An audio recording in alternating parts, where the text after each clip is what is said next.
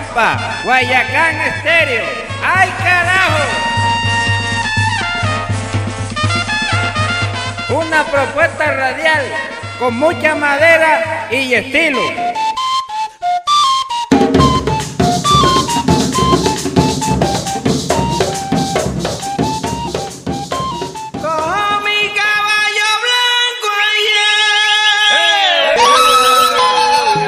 Radial Ecos de la Etnia, Territorio y Cultura.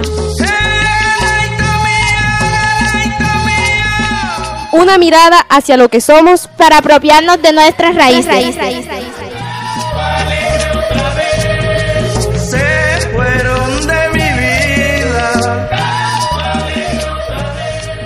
Cordial saludo a nuestros oyentes que nos sintonizan en estos momentos. Bienvenidos a nuestro programa número 15, en el cual conversaremos acerca de nuestra cultura y una de sus manifestaciones, la música tradicional de gaita y su Festival Nacional Francisco Irene, que representa nuestro territorio.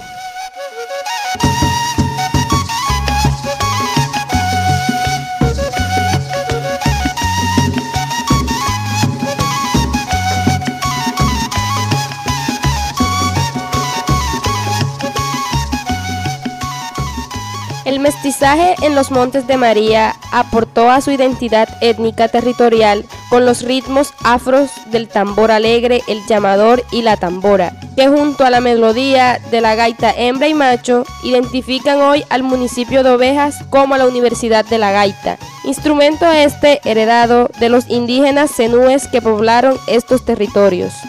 ¿Y quién mejor para conversar sobre nuestra música tradicional de gaita que el músico, compositor, cantante y formador César Velilla, con una carrera artística de 25 años? César, bienvenido y cuéntanos cómo se define la música de gaita. Yo te voy a contestar como músico, como formador y como una persona que le gusta mucho la cultura. La música de gaita se define en una sola palabra.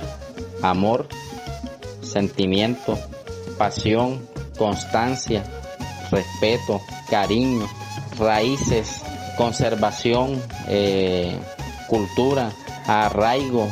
Eso es lo que se- eso es lo que define a la, a la música de gaita como una única música que te hace sentir diferente cuando la escuchas, la bailas, la tocas o sabes de esta música porque es eh, la música de gaitas tiene un encanto tiene un embrujo que cual, a cualquiera que de pronto no le haya pasado o que nunca la ha escuchado, escucha, tú te animas, empiezas a moverte, o sea, te inspira y te hace sentir diferente. Eso, eso para mí es lo que define la música de gaita.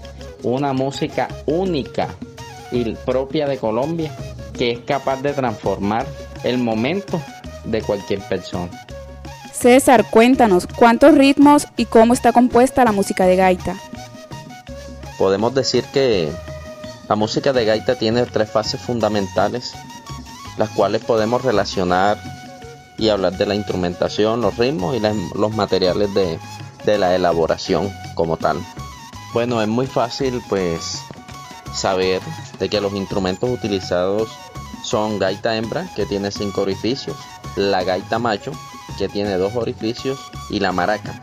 Llamador o tambor macho, que es el más pequeño de todos los instrumentos que están dentro de una agrupación de gaita. Tenemos el tambor hembra o tambor alegre, que es el marcante de los ritmos de la música que, que se ejecutan en, eh, en, e- en este género tradicional. Tenemos la tambora o bombo y un par de baquetas, pues, que son dos palitos de madera para golpear los parches de, de este instrumento. Eh, estos son los, los instrumentos que están dentro de una música de gaitas.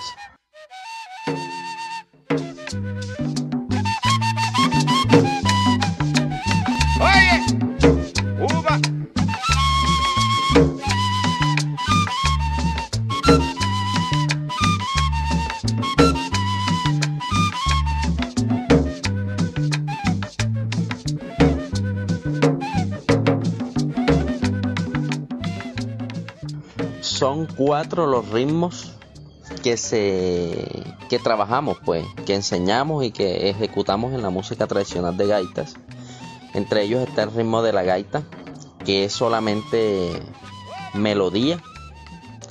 Es sin cantar, o sea, no lleva letra. Este, hablamos de un tema en los años 60 y 70 por allá aproximadamente.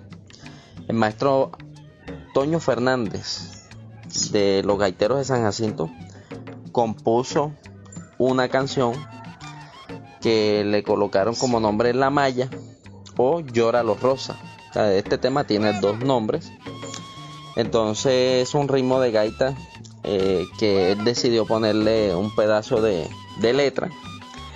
Entonces desde esa época, imagínense, estamos hablando de hace muchos años, hasta la actualidad, no se ha compuesto ninguna letra a ningún ritmo de gaita. Tenemos el ritmo del porro, que lleva una cadencia diferente, y la base la va marcando el tambor alegre, que se acompaña por unos golpes de canteo y fondeos. Tenemos el ritmo de, obviamente, nuestro ritmo de, de la cumbia, que es el ritmo representativo de, o que nos identifica a nivel mundial. Eh, es un poco más alegre. Este ritmo se puede cantar, se puede hacer de manera melódica. La base también la lleva el tambor alegre que se diferencia por sus siete golpes que son seguidos. Y un ejemplo sería ta putacata. Y eso se vuelve repetitivo en la enseñanza y en la ejecución de este ritmo. Y por último tenemos el ritmo del merengue, que es un ritmo bastante alegre por la velocidad, es bastante rápido. Se canta y se hace melódicamente, o sea, se puede hacer letra para estos ritmos y se puede hacer solamente melodías. Eh, el tambor alegre también es el que lleva la base del merengue y se va diferenciando de los demás porque por ser bastante alegre.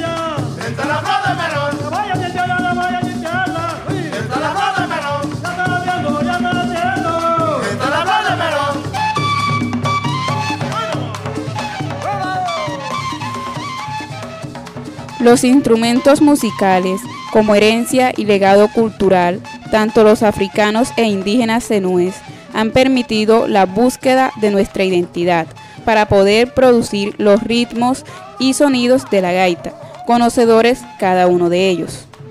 Bueno, ¿quién podría imaginar que nuestra madre naturaleza es la, la que nos puede facilitar los recursos, los materiales utilizados en, en, nuestra música, en, nuestra instrumentación, digámoslo así, es pues la madre naturaleza la que nos proporciona todos los materiales que son totalmente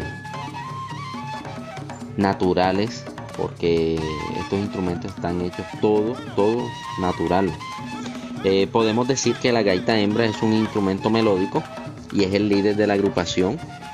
Su, su fabricación es totalmente natural. Eh, los materiales a utilizar son el cardón o la pitaya, la cera de abeja, el carbón, eh, la pluma de pato o pavo macho. Este instrumento es distintivo porque tiene cinco orificios y es el líder melódico, como lo había dicho anteriormente. Eh, en este instrumento podemos ejecutar toditas las melodías de gaita existentes, o sea, todo lo que se escucha en música de gaitas. El cactus o planta con la cual se fabrica debe ser cortada durante una de las fases del ciclo lunar para evitar que se apolille, se dañe y sea un poco más durable. La vida útil de un instrumento de gaita es más o menos con todos los cuidados, es de 2 años. Sonido de la gaita hembra, que es la líder melódica.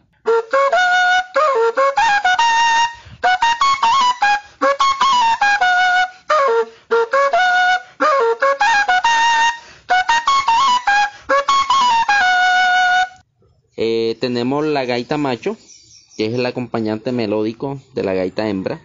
Solo tiene dos orificios. Su fabricación es igual que la de la gaita hembra. Y la función es de ir rellenando los espacios melódicos que va dejando la gaita hembra y es acompañada por una maraca. Eh, este instrumento también maraca se fabrican con totumos secos, frutos que se producen de un árbol de su mismo nombre. El procedimiento es retirar el, retirarle al totumo pues todo el corazón, hacer la limpieza y con esta elaboran las maracas. Eh, se le pone un mango de madera por donde se agarra, las semillas con las, que van dentro o de este instrumento que es la maraca son semillas que se llaman chuira y son las que producen la sonoridad a este instrumento y estas semillas son de color negro producidas por una planta que es silvestre, es una planta totalmente silvestre. Sonido de la gaita macho acompañado por la maraca.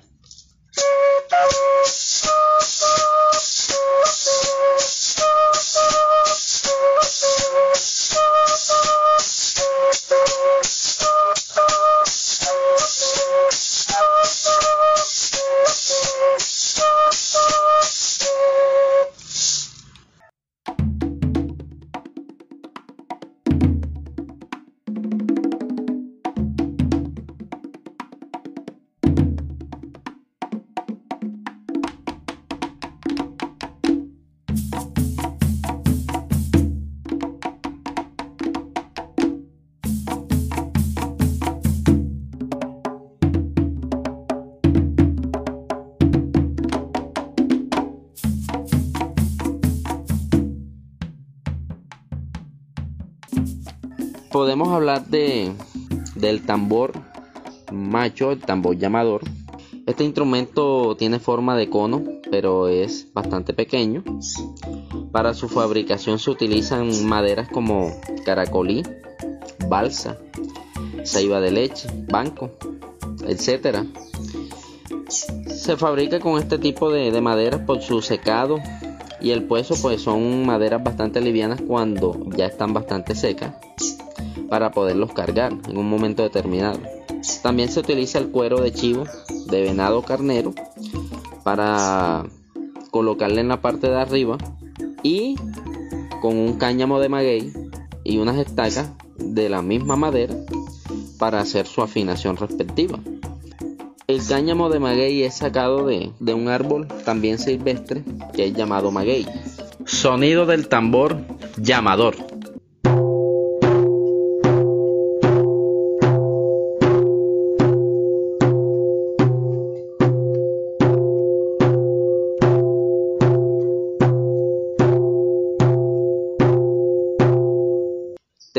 Tambor alegre, que por su nombre es un instrumento bastante característico y que nos ofrece la variación de los ritmos.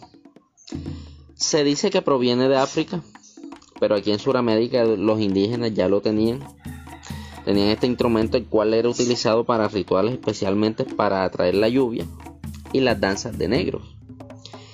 Es tocado con las dos manos y posee una riqueza en la variación de bases de percusión. Por eso es el distintivo de la percusión en un grupo de gaitas. Su fabricación también es de madera, con cuero. Es parecido al tambor llamador, siendo que más alto. Sonido del tambor hembra o tambor alegre.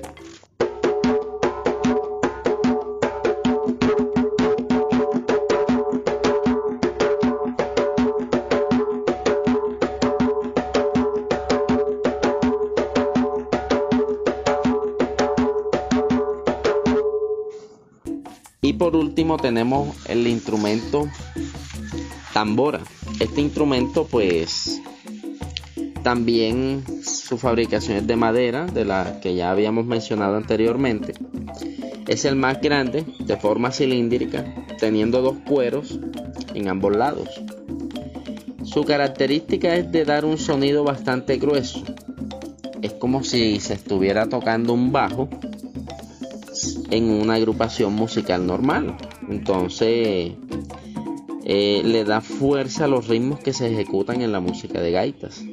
Es acompañada con dos baquetas o dos palitos para hacer sonoro este instrumento. Sonido de la tambora o bombo.